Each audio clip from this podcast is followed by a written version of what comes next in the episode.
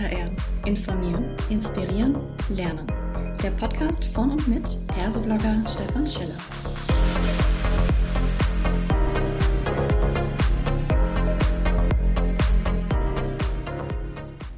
Hallo und herzlich willkommen zu einer weiteren Ausgabe von Klartext HR. Heute mit einem Special NWX 22 der New Work Experience am 20.06.22 hier in der Elbphilharmonie in Hamburg. Ich habe heute die große Freude, den Inhaber und alleinigen Geschäftsführer von Trigema, Wolfgang Krupp, bei mir zu haben. Und wir wollen sprechen über das Thema Unternehmenstransformation zwischen Tradition und New Work. Lieber Wolfgang Krupp, ich freue mich sehr, dass Sie hier sind ähm, und dass Sie mir eine halbe Stunde Zeit schenken mit einem Gespräch. Sehr gerne und herzlichen Dank für Ihre Einladung. Ja, wenn wir über New Work sprechen und wir sind ja hier bei der New Work Experience, dann habe ich den Eindruck äh, gewonnen, dass Sie sehr häufig eingeladen werden als gewisser Kontrapunkt und man Sie sehr gerne so in diese Kontra-New Work-Ecke schiebt. Jetzt hatte ich das Vergnügen, Sie gerade live in einem anderen Panel hier zu hören und war da sehr, sehr angetan. Die Frage, was würden Sie, wenn Sie gefragt werden, unter dem Stichwort für sich New Work bei Trigema, was würden Sie da antworten? Was ist das für Sie? Also generell ist New Work äh, ist immer schon gewesen. Das heißt, wer das neue Arbeiten nicht konstant äh, gemacht hat, das heißt den Wandel der Zeit rechtzeitig erkannt hat und im Prinzip neue Methoden eingeführt hat, äh, der wäre normal auf der Strecke geblieben. Und so ist äh, das heute jetzt mit dem Namen New Work ist das versehen. Wenn man es spezialisiert meint und meint, New Work heißt, dass praktisch der Mitarbeiter machen und tun und lassen kann, was er will und es nur noch so hobbymäßig das Arbeiten betreibt, dann ist das natürlich mit Frage Fragezeichen zu versehen, weil ich glaube nicht, dass einer eine Familie top ernähren kann, wenn er seine Arbeit nur noch sagt, da ich arbeite nur noch, wann es mir passt und wann es mir will, wann ich will und so weiter. Man muss schon sehen, man hat eine gewisse Freizeit und man hat aber auch eine Verpflichtung äh, seinem Beruf gegenüber und da eine gewisse Leistung zu bringen. Definitiv. Und äh, ich, wir haben vorhin auf dem Panel gehört, äh, Kununu-Befragungen dass die junge Generation jetzt das Thema Flexibilität höher einschätzt als die Zahlung eines Gehalts. Was mir da so durch den Kopf gegangen ist und sagt, na ja, Kununu ist ja eine digitale Plattform im Internet. Mal an, auf ihre Belegschaft runtergebrochen, ist das vermutlich nicht das Klientel, das dann auf Kununu eine Arbeitgeberbewertung abgibt. Würden Sie vielleicht auch irgendwie in die Richtung gehen und sagen, naja, das ganze New Work-Thema ist vor allem so eine akademische digitale Blase und hat für handfeste Arbeit, sage ich mal, sogenannte Deskless Worker, also Menschen, die keinen Arbeitsplatz haben, weil sie in einem Produktionsbetrieb arbeiten eigentlich gar nicht diese Rolle, sondern eine andere Art von New Work? Also sicherlich ist das so, wie Sie sagen, das ist für bestimmte Bereiche angebracht. Ich sag mal, wenn ein Rechts, eine, eine Rechtsanwaltskanzlei, ich sag mal, seinen äh, einzelnen Mitarbeitern sagt, er kann diesen Fall zu Hause ausarbeiten oder nicht, ähm, dann spielt das ja keine Rolle, ob er in seinem Einzelbüro sitzt oder nicht. Wir haben ein 1200 Beschäftigte und haben eine Produktionsfirma und bei 12 500 Beschäftigten nur 38 in der Verwaltung. Äh, und äh, da ist, äh, gibt es vielleicht auch zwei, drei Positionen, aber mehr nicht, die im IT-Bereich sitzen und die vielleicht die eine oder andere Arbeit auch von zu Hause machen könnten. Aber generell brauche ich alle meine Mitarbeiter, um konstant und den Wandel der Zeit mitzumachen, entscheiden zu können. Und wir müssen ja wissen, dass wir jetzt im Gegensatz zu früher, wo ich noch ein halbes Jahr, dreiviertel Jahr im Voraus Aufträge Aufträge bekamen. Wir haben heute keine Aufträge für morgen. Jeder kauft bei uns heute sofort. Und da muss ich sofort entscheiden, was muss ich machen, was muss ich das, kann man diese Farbe machen, ist das, da brauche ich meine Leute, die mitsprechen, gerade in einer Zeit, wo es so schwierig ist wie jetzt. Das Gas ist irrsinnig teuer. Wir haben diese extremen Kostensteigerungen da und da. Wie kann man Einsparungen machen? Wie kann man sich anpassen? Wie kann man dem Kunden kurzfristig etwas machen? So wie ich in der Pandemie nie innerhalb von mehr, von ein paar Tagen äh, die Maske ge gefertigt habe aus kochbarem Stoff und wir 2,3 Millionen Masken gefertigt haben. Das sind Entscheidungen, wo ich konstant die Mitarbeiter, die wichtigen äh, verleitenden Mitarbeiter brauche, damit sie auch mit ihren Abteilungen sozusagen, wo sie, wo sie dafür die Verantwortung haben, dass sie sagen können, was machbar ist, was die leisten können, was die ändern können und so weiter. Und wir müssen konstant den Wandel der Zeit mitmachen. Und deshalb, wenn etwas Neues kommt, müsst, können wir nicht sagen, das machen wir nicht. Also ich könnte jetzt nicht sagen, äh, wenn ich dringend Mitarbeiter brauche im IT-Bereich und der sagt, ich komme nur, wenn ich äh, im Prinzip das und äh, so und so machen kann oder so Homeoffice oder dies oder jenes, dann müsste ich eine Ausnahme machen und sagen, gut, da spielt es keine Rolle, ich muss mich anpassen. Aber noch ist es nicht so weit bei uns. Bei uns wollen die Mitarbeiter das Gefühl haben, dass sie auch wichtig sind und wer wichtig ist, der weiß, er muss im Unternehmen sein. Er ist im Unternehmen wichtig und deshalb sind sie da. Das klingt durchaus nach einem sehr modernen Führungsverständnis. Auf der einen Seite äh, kommt, fällt ja sehr häufig immer der Begriff, Sie sind der Patriarch. Das ist in der, in der, in der öffentlichen Wahrnehmung gefühlt immer eher negativ in der Konnotation, also dass man sagt, das ist äh, aus der Zeit gefallen, so ein Begriff. Aber wenn Sie jetzt, wenn man Sie jetzt äh, hört, und ich habe das vorhin ja äh, auch schon getan, dann nehmen Sie Ihre Führungskräfte durchaus in die Verantwortung. Ja, im Gegenteil, Sie sagen zwar auf der einen Seite, ich muss das entscheiden und verantworten, weil wenn es schief geht, ähm, ist das auch mein Geld und ich hafte. Aber Sie legen Wert auf eine fachliche Entscheidung und hören deswegen sehr stark auf Ihre Mitarbeitenden.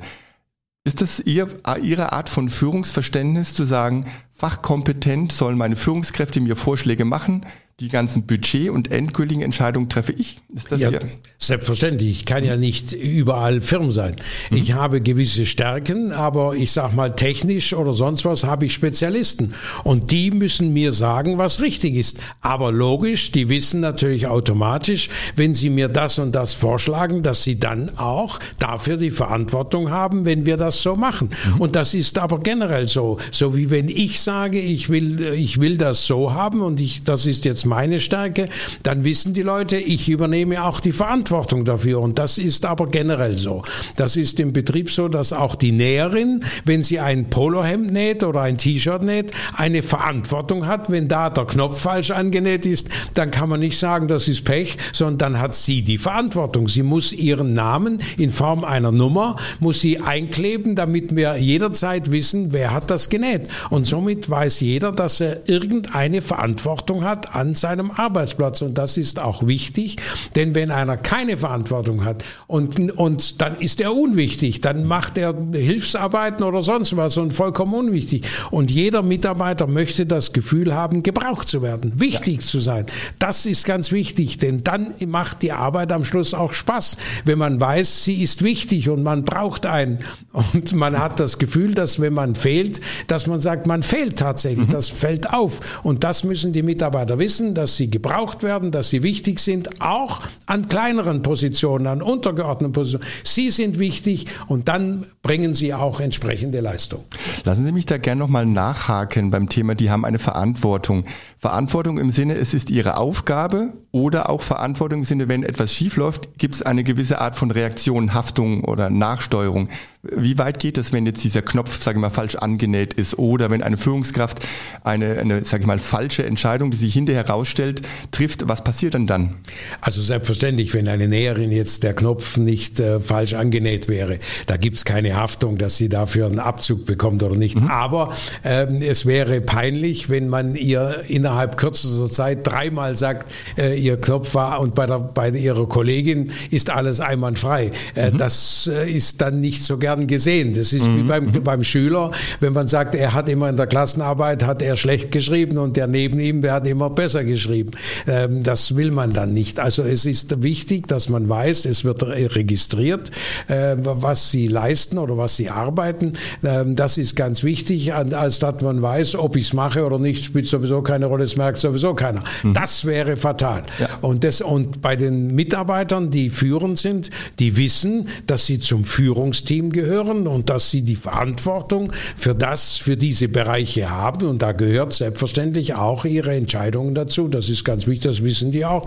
Und ich möchte mal sagen, natürlich habe ich sicherlich auch mal etwas entschieden, was am Schluss sich nicht ganz richtig erklärt. Aber das spielt auch keine Normal. Rolle. Ja. Fehlentscheidungen sind nur dann gravierende Fehlentscheidungen, wenn ich erkenne, dass die Entscheidung nicht ganz richtig war und ich nicht den Mut habe, diese Entscheidung sofort zu korrigieren. Mhm. Wenn ich erkenne, dass die Entscheidung falsch war und ich sie sofort korrigiere, dann ist das keine Fehlentscheidung. Denn in dem Moment, wo ich entschieden habe, war ja das optisch so richtig. Ja. Aber ich erkenne, dass es falsch ist, korrigiere es und damit ist die Fehlentscheidung keine Fehlentscheidung mehr. Sie ist korrigiert und ist in die richtige Richtung gelenkt. Mhm. Sie hatten gerade vorhin schon mal äh, über das Thema IT und letztendlich Fachkräftemangel äh, gesprochen. Wie wirkt sich dieses Thema denn bei Ihnen aus? Gibt es so etwas wie einen Fachkräftemangel? Sie haben vorhin ja auch ähm, von, dem, von der Herausforderung gesprochen, dass alle immer nach einem höheren Bildungsabschluss beispielsweise streben. Führt das letztendlich dazu, dass es weniger Näherinnen und Näher für Sie gibt oder haben Sie da andere Möglichkeiten gefunden, das zu umgehen? Also die Produktionsmitarbeiter sind sicherlich äh, schwieriger zu finden, als, als wenn ich sage, ich möchte kaufmännische Angestellte. Mhm. Weil, wie Sie schon sagten, im Prinzip heute äh, jede Familie versucht, ihre Kinder Studier äh, Abitur machen zu lassen und ich sage mal krass, wer Abitur hat, geht mir nicht mehr an die Nähmaschine. Das ist logisch. Mhm. Ähm, aber äh, wir, äh, wir brauchen natürlich Fachkräfte ähm, in, der, in der Produktion. Und das ist ganz wichtig. Und die sind ja auch gut bezahlt. Und die müssen halt dann in eine Maschine sitzen und sitzen dann nicht fein im Büro an irgendeinem Computer. Also ich sage mal, natürlich brauchen wir da auch Spezialisten, einen tollen IT-Mann, der gewisse Spezial Spezialdinge hat, der ist auch gesucht. Mhm. Aber wir brauchen natürlich natürlich hunderte von Produktionsmitarbeitern und die sind halt heute sehr schwierig zu kriegen. Wir haben bereits 20, 30 verschiedene Nationalitäten. Wir haben auch acht Ukrainerinnen bereits als Näher äh, engagiert und die sind top im Nähen, hat sich herausgestellt. Und wir haben Afghanen und alle äh, anderen Nationalitäten, Russen und so weiter.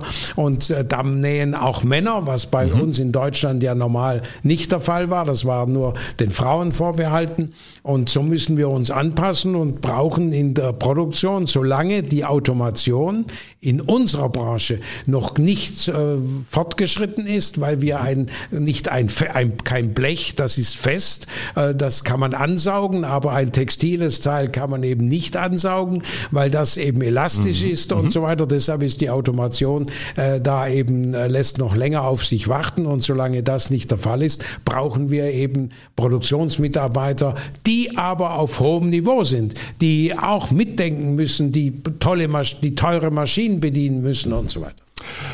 Was mich interessieren würde, Sie haben äh, gesagt, dass Sie nur 38 Menschen letztendlich in der, im Thema Verwaltung haben. Das ist ja relativ wenig oder überschaubar.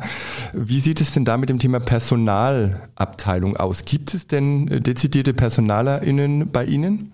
Selbstverständlich haben wir eine, wir nennen äh, die, das, die, die Lohn, die Lohn, das Lohnbüro, mhm. die Personalabteilung. Und da meine Tochter ist jetzt zuständig auch für, für Personaleinstellungen und mhm. so weiter. Äh, und äh, das wird geführt, aber da sitzen zwei Leute oder, mhm. auch mal noch ein Lehrling dabei oder so. Also wir müssen wissen, wir sitzen ja alle zusammen in einem Großraumbüro und alle Abteilungen, ob Buchhaltung, Lohnbuchhaltung, was ich mhm. gerade gesprochen habe, Verkauf, Verkauf, Einkauf, auch der Pilot sitzt dazwischen, Sekretariat, Telefonzentrale, äh, das ist, ist alles und die IT-Abteilung, das sitzt alles in einem Großraumbüro um mich herum. Ich sitze ja auch mittendrin, weil die Leute ja konstant äh, zu mir kommen können und eine Frage stellen und mich was fragen und ich konstant entscheiden muss, damit wie es weitergeht und so weiter. Und so fragen wir uns gegenseitig und so wird das abgewickelt. Und mhm. äh, das sind 38 Leute, das reicht. Ich sag mal, äh, wenn Sie natürlich Einzelbüros haben, dann hätten wir garantiert 48 und es wird nicht reichen, weil, die, weil dann viel weniger Effizienz drin ist. Dadurch, dass man sehr schnell erreichbar ist, man mhm. sich sieht, man kurzfristig vorbeigehen kann, Frage stellen äh, und keine Telefontermine, was heute ja. so ist, Videotermine und was weiß mhm. ich alles, was ja alles sehr viel Zeit kostet, äh, ist das bei uns wesentlich effizienter und deshalb auch die geringe Zahl an Mitarbeiter in der Verwaltung. Sie haben es jetzt gerade nochmal angesprochen, die Mitarbeitenden können direkt zu Ihnen kommen. Das äh, erscheint vielleicht manchen unserer Hörerinnen und Hörern da draußen äh, komisch, sagt, warum kann ich da keine E-Mail schicken? Sie haben vorhin selber gesagt, Sie haben gar keinen eigenen PC, ein Handy, das äh, schließen Sie im Schrank ein, sondern Sie möchten mit den Menschen direkt sprechen. Kommunikation auf Augenhöhe quasi in persona.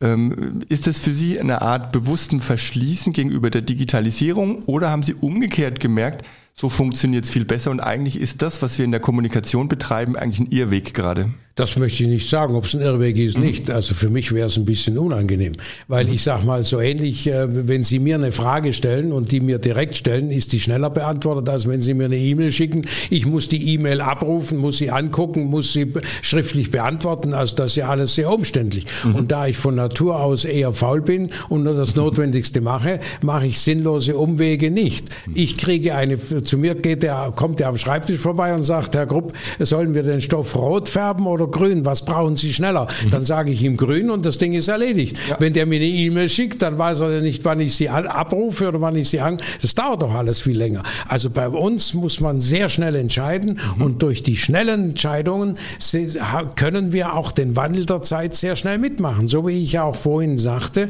äh, dass wir in der Pandemie, als alle unsere Geschäfte geschlossen wurden, äh, plötzlich unsere Testgeschäfte und wir und damals haben wir noch 50 Prozent äh, über die Testgeschäfte die Produktion verkauft. Ähm, da habe ich innerhalb von drei, vier Tagen die Maske produziert. Mhm. Das konnte ich nur, weil es sehr schnell entschieden worden ist, sehr schnell die Muster gemacht wurden, angeguckt und nicht über, über digital, über E-Mail und alles Mögliche, guck sie an und da, dann hätte das Tage länger gebraucht. Mhm. Und so machen wir die Entscheidungen und damit sind wir sehr schnell. Und ein Kunde, der mich anruft und im Prinzip eine Frage hat, der kriegt eine Antwort und kann sofort damit äh, Entscheidungen Entscheidungen treffen.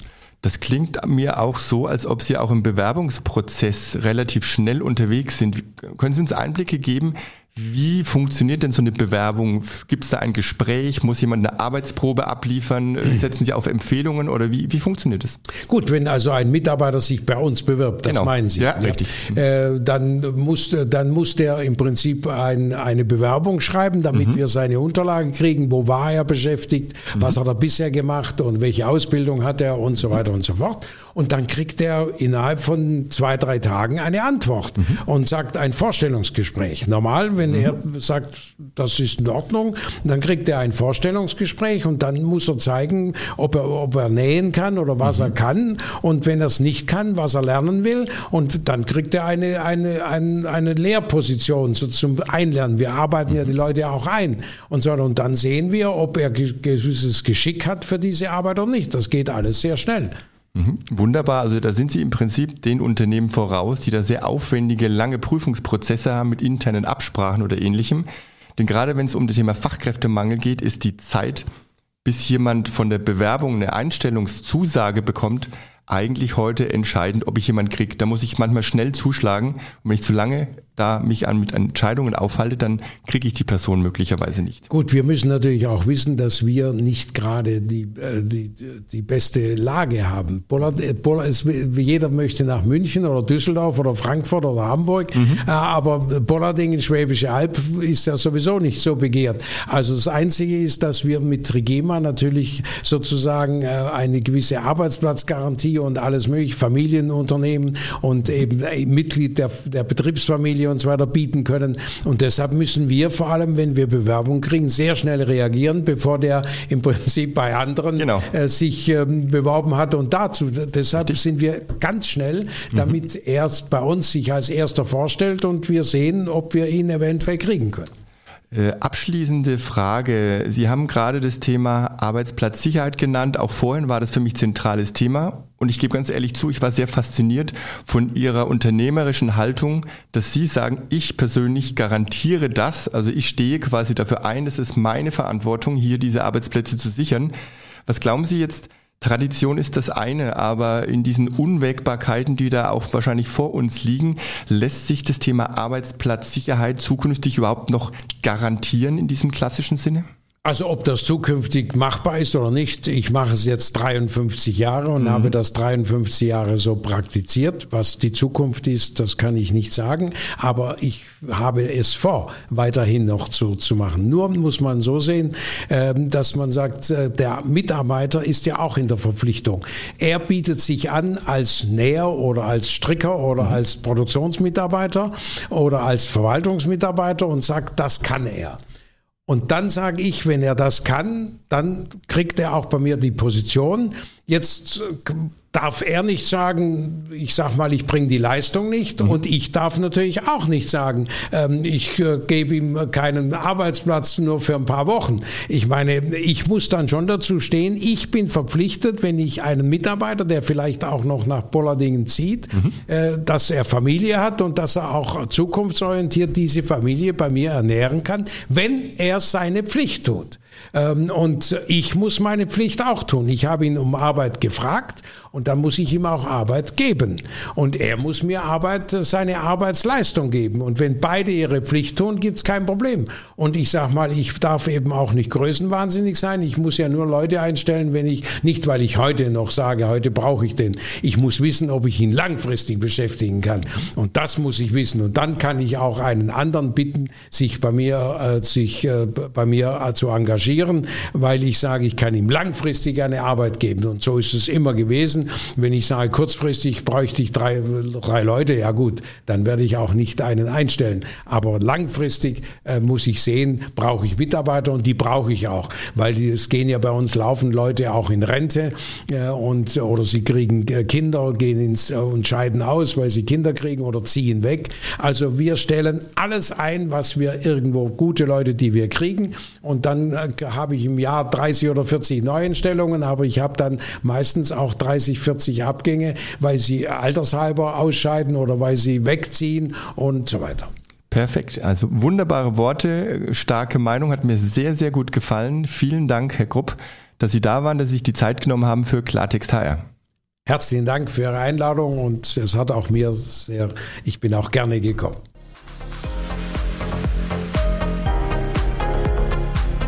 Das war eine weitere Folge Klartext HR. Informieren, inspirieren, lernen. Der Podcast von und mit Perseblogger Stefan Scheller.